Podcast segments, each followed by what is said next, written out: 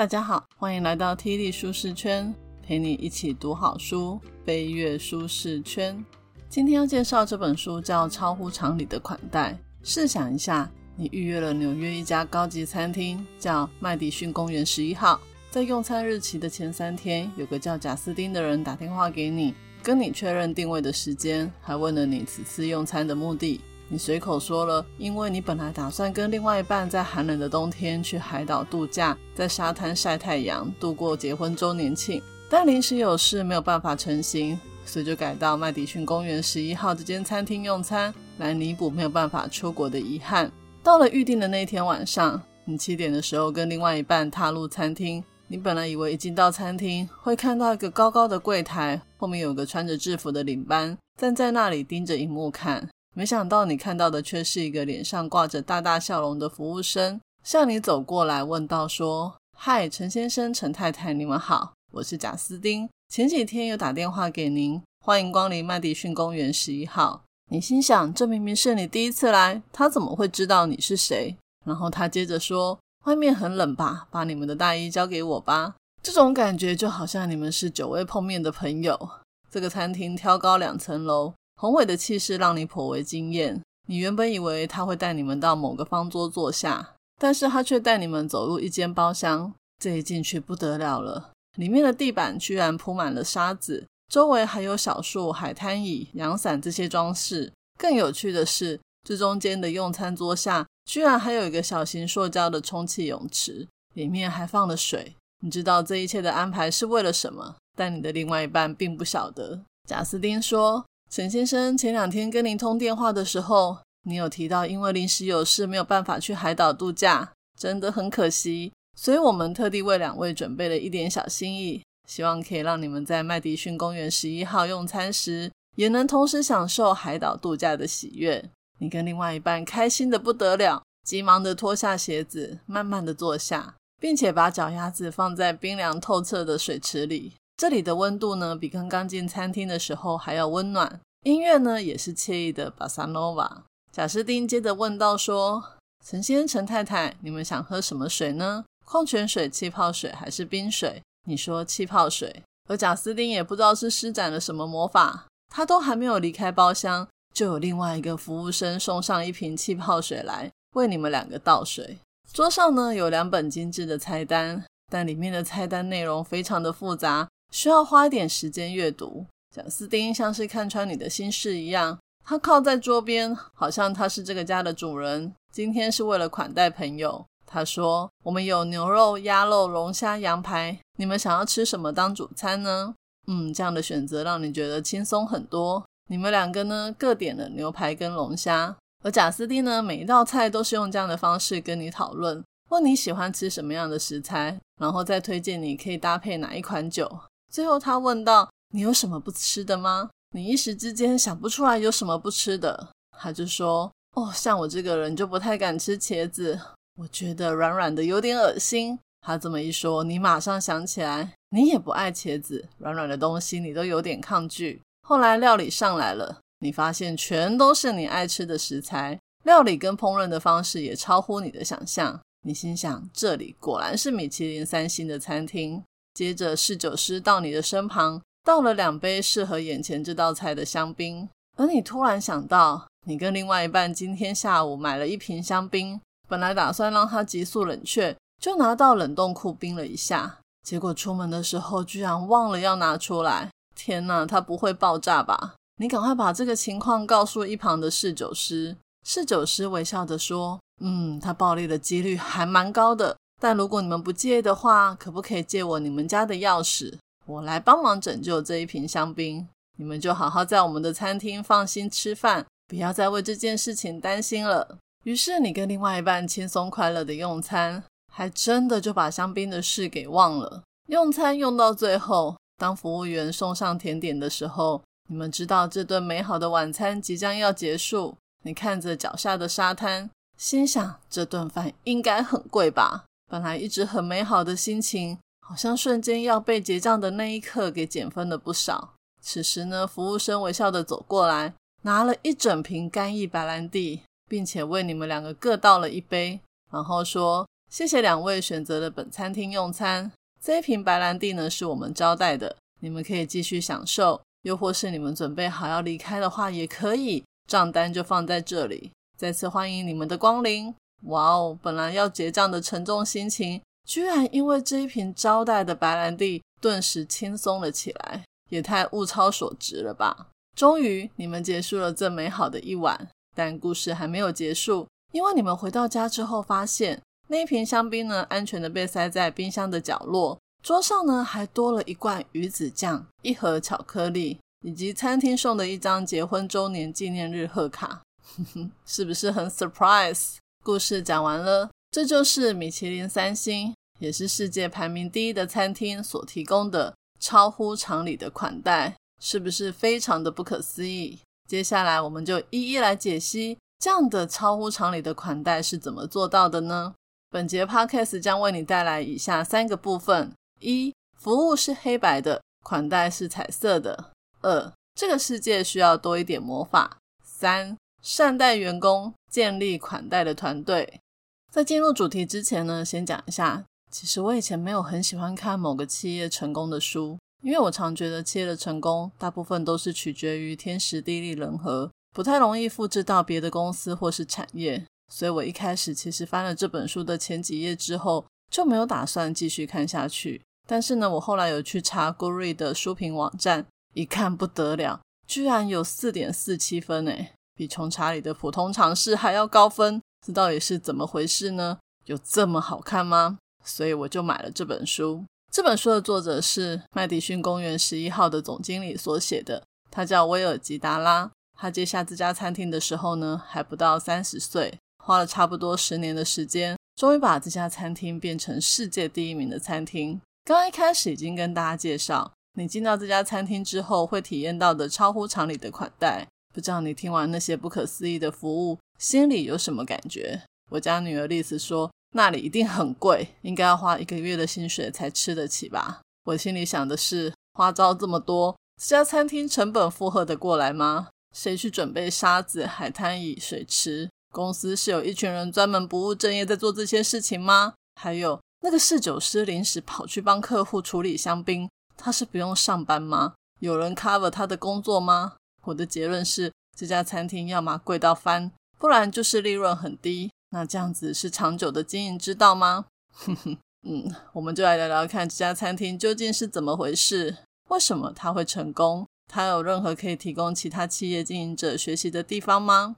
作者说，他小时候曾经跟父亲。到四季酒店的一家高级餐厅用餐，那里的用餐体验呢，让他终身难忘。再加上呢，他父亲本身也是餐饮业出身的，所以他在大学的时候就选择了康奈尔大学饭店管理学院就读。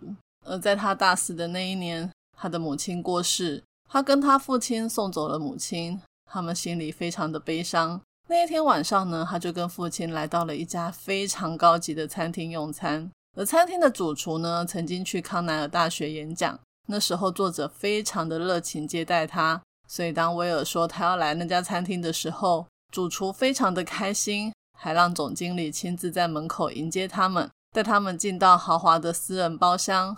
那个包厢呢，可以俯瞰整个厨房，欣赏主厨带领着几十位的厨师做菜，非常的壮观。接着呢，一道道的佳肴美食送了过来。他们一边吃饭，一边享受着香醇的美酒。作者呢，看着他的父亲，他发现常年照顾生病的母亲的疲惫跟痛苦，都在他父亲的脸上逐渐消失。那一晚呢，是他跟父亲人生中最悲伤的一晚。但是呢，在这个悲痛的夜晚，主厨朋友跟这家餐厅所有的人都让他和父亲体验到人生中最美好的四个小时，甚至最后连账单都没有递给他们呢。也因为这个夜晚，本来呢就决定投身餐饮业的作者，他才了解到这一行是多么的重要，多么的崇高。在他人生最黑暗的时期，餐厅为他们提供的这一晚，就像是带来了一道光。尽管痛苦没有消失，但是那几个小时，他们获得了喘息。其实要做到这样并不简单，就像作者说的，服务是黑白的，款待是彩色的。在台湾呢，因为人民素质的提升，去一般的餐厅或去任何的服务业，基本上服务都不会差到哪里去。因为如果太差的话，还可以去 Google 给一星复评。但是，请大家试想一下，你有曾经去过哪个餐厅，真的体验到那种宾至如归的感觉？他们的服务只是服务，还是款待？有让你在吃完饭之后，嘴角带着一抹微笑，眼前的风景瞬间变成彩色的吗？如果要叫我回想的话，我只有想到有一次我去一家连锁知名的火锅店用餐。我通常呢吃火锅都是沙茶酱配酱油配蛋黄，这个算是一种很平常的酱料搭配。但是呢，我吃火锅刚吃没多久的时候呢，有一个女生的服务生，她就像个妈妈一样，拿了两个呢装满酱料的碟子走过来说：“小姐。”这两个酱呢，是我自己配过，觉得很好吃的，很适合配你点的这个豆腐，还有肉类，你要不要试试看？就这样子，只是帮我多调了两个特殊的酱料，我到现在都还记得。那个服务生呢，就像是我去朋友家做客的妈妈一样，超级的热情，还有在注意我们，希望我们用餐的体验更美好，而不是只是做他该做的事。作者认为呢，不管是在哪一种服务业，每一个人都有机会。也都有责任来为这个世界创造更多的魔法，因为这个世界最需要的就是更多的魔法。那这个世界需要更多的魔法，而这家餐厅又是怎么样创造魔法的呢？其实大部分的高级餐厅呢，像是米其林星星的餐厅，都是先从美食来获得评审的青睐以及大众的喜爱。麦迪逊公园十一号呢，在作者刚进去的时候，就是一家精致料理的餐厅。他们的主厨丹尼尔曾经在欧洲知名的餐厅服务，凭着精湛的厨艺，才二十九岁就成为麦迪逊公园十一号的主厨。当麦迪逊公园十一号入围世界前五十名餐厅的时候，他们也只是一家料理很好吃、服务还不错的餐厅。在颁奖的那一天呢，他们本来以为自家餐厅可以获得比五十名更高的名次，结果没有想到，他们就真的只是五十名而已。这次的获奖呢，让作者跟主厨都非常的失望，所以他们决定不能让麦迪逊公园十一号就只是优秀的餐厅，而是要成为卓越的餐厅。那既然要成为卓越，就要提供超乎常理的款待。那什么是超乎常理的款待呢？就是回到人的身上，让每个进到餐厅的客人只感受到人际之间的美好，而没有商业交易那种冷冰冰的气息。那他们是怎么做的呢？今天一开始有谈到，当你踏入麦迪逊公园十一号的时候，你不会看到柜台人员等着你叫他，他才从平板抬起头来问你说你几位，有没有定位。在这里呢，领班就像是你的朋友一样，一看到你就会直呼你的名字。更令人惊喜的是，这个人还是三天前跟你确认定位，知道你今天为何而来的那个人。那这个领班为什么会知道你是谁呢？因为他花了很多时间在网络上搜寻你的照片，而且认真的记下你的脸。通常呢，我们在陌生的环境里会比较拘谨，但是如果有个感觉有点熟悉的人来带我们，紧张不安的心情就可以安定不少。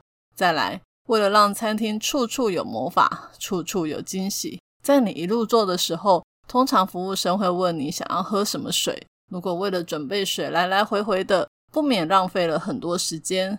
而且还会让客人等待，所以作者跟团队们抢到了一个方法，就是当客人点水的时候，接待的服务生呢会把手放在背后，用手语来沟通，让备水的同事看到客人要什么水。摇手指呢是气泡水，手竖直向下劈是矿泉水，转动拳头是冰水，所以才会发生。当你才刚刚说要喝什么水，还在跟服务生讨论菜单的时候，水就已经送上来了。是不是很惊喜呢？而点菜也是一门学问。麦迪逊公园十一号餐厅的大老板曾经说：“款待是对话，不是独白。就像你去朋友家用餐，你不会单方面看着菜单说你想要吃什么，而是会跟朋友讨论今天要吃什么。而作者呢，也希望透过点菜，让顾客跟餐厅之间产生对话，所以才会有我们先前看到的，他们会跟顾客讨论说今天有哪些主要的食材。”问客人想要吃什么，不喜欢吃什么，这样子一来会让顾客觉得自己有控制权，能够选择自己想要吃的东西。但是也因为不知道这道料理是怎么准备或烹调，所以等菜送上来的时候也会有惊喜感。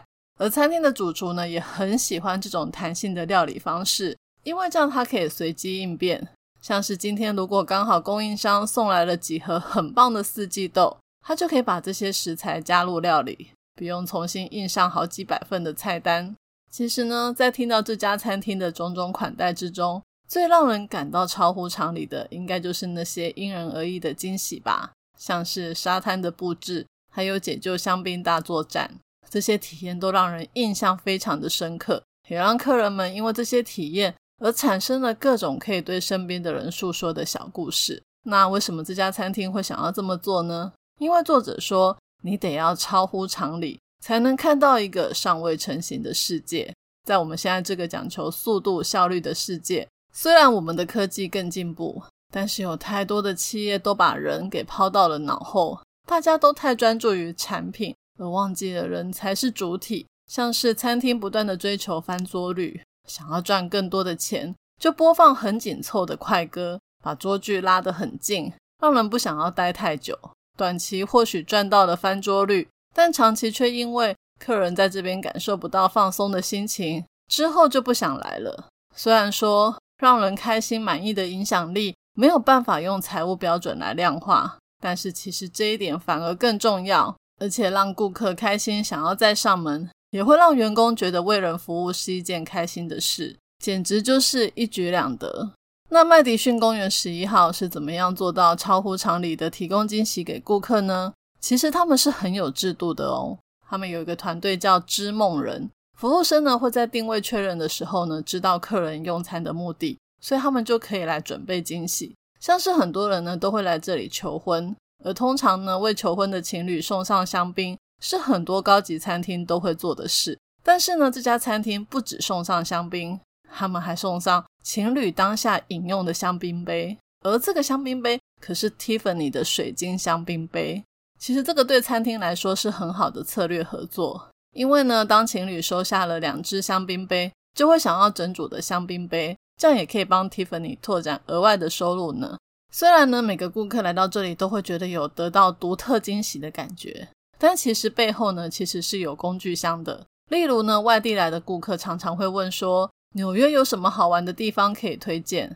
那其实餐厅早就已经印制好小张的地图。把秘密的口袋名单标示在上面，像是最棒的披萨、最好吃的 bagel、周日早午餐的最佳场合，以及一些比较少人知道的私房景点。他们甚至还会送帝国大厦的观景台门票给第一次来纽约的观光客呢。通常用餐到最后，就会发现再美好的体验都有梦醒的一刻。尤其是当你体验到这么多超乎常理的款待的时候，你心里应该会想说。这里的账单金额应该也是超乎常理吧？但别忘了，作者说呢，他希望让顾客有宾至如归的感觉，所以怎么可以在最后一刻让顾客心碎呢？其实，在这样精致料理的餐厅里，要是顾客没有说要结账，你就不能把账单放在桌上，不然他们会觉得你在赶人。所以后来他们想到了一个方法，就是当客人用餐完的时候，他们会送上一整瓶的干邑白兰地。并且把账单放在桌上，这么做的好处就是，既然都已经送上了一整瓶免费的酒，那客人就不会觉得他们在赶人，而且账单也同时在桌上了，随时都可以结账离开。这个就是用款待的精神来解决问题。他们并不会因为想要让客人赶快买单，就偷偷的减少服务，反而是反其道而行，提供更多的服务，让顾客惊喜。一个追求超乎常理的款待的餐厅，他们的员工又是怎么看待这样的服务文化呢？我曾经认识一个在餐饮业工作了快要二十年的朋友，他是在同一家公司工作这么久，不是那种换工作换来换去的那种。他从餐厅的基层开始做起，一路做到连锁餐饮的副总。我认识他的时候呢，他就已经是个副总了。我记得我们有一次一起去一家饭店的餐厅吃午餐，他一到那里呢，就像是一个充满热忱的服务生。非常的自在，帮我们倒水的知识超专业的，而且还一直给我们推荐哪一道菜怎么吃会比较有滋味。明明这里就不是他服务过的餐厅，但是他感觉根本就是这里的经理。这是我第一次感受到，当一个服务生原来可以这么的闪亮。那顿饭呢，我早就已经忘记吃什么，但是他眼神中的骄傲是我永远忘不了的。回到这本书，作者第一天加入麦迪逊公园十一号这个餐饮集团的时候。就发现这里不一样。集团的大老板呢，愿意挪出至少一半的会议时间来聆听每一个新进员工的自我介绍。从这里就可以看出，大老板对每个同仁都非常的重视，就像是他们对顾客的重视一样。再来呢，大老板会让所有人知道，款待的概念呢，不是只是说说而已。他们认为教导员工正确的款待方式，会比教他们如何在餐厅里面走动，或是怎么说明菜色还要来的重要。而且在这里，他们学会了在工作中要彼此相互的照顾。